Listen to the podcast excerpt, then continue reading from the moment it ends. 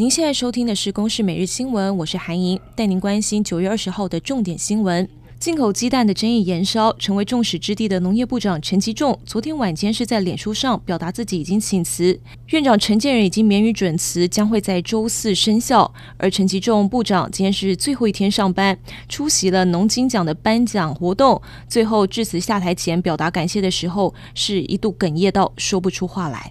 台南登革热的疫情严峻，逼近八千例。有一名住在安南区的重症患者，因为病情恶化，在加护病房插管治疗。丈夫表示，因为相关单位踢皮球，迟迟不愿意清除社区附近的杂草，放任病媒蚊滋生。对此，安南区公所表示，由于当地所有权属于社区的管委会，区公所也发文，社区要限期改善，否则将会开罚。新北市五股区观音山凌云路上的道场达摩洞，今天上午是传出有持刀砍人的事件。初步了解，这名行凶的男子是道场好心收容借住的，没有想到这名男子早上的时候突然不明原因持刀追砍了七名正在诵经的道友，随即就逃逸无踪。警方获报之后展开追查，在案发一个小时之内，是在五股成泰路的路口将嫌犯给逮捕了。新北市消防局今天接近中午的时候，接获民众报案，指出有一行共二十人前往瑞芳的山区爬山，是遭到了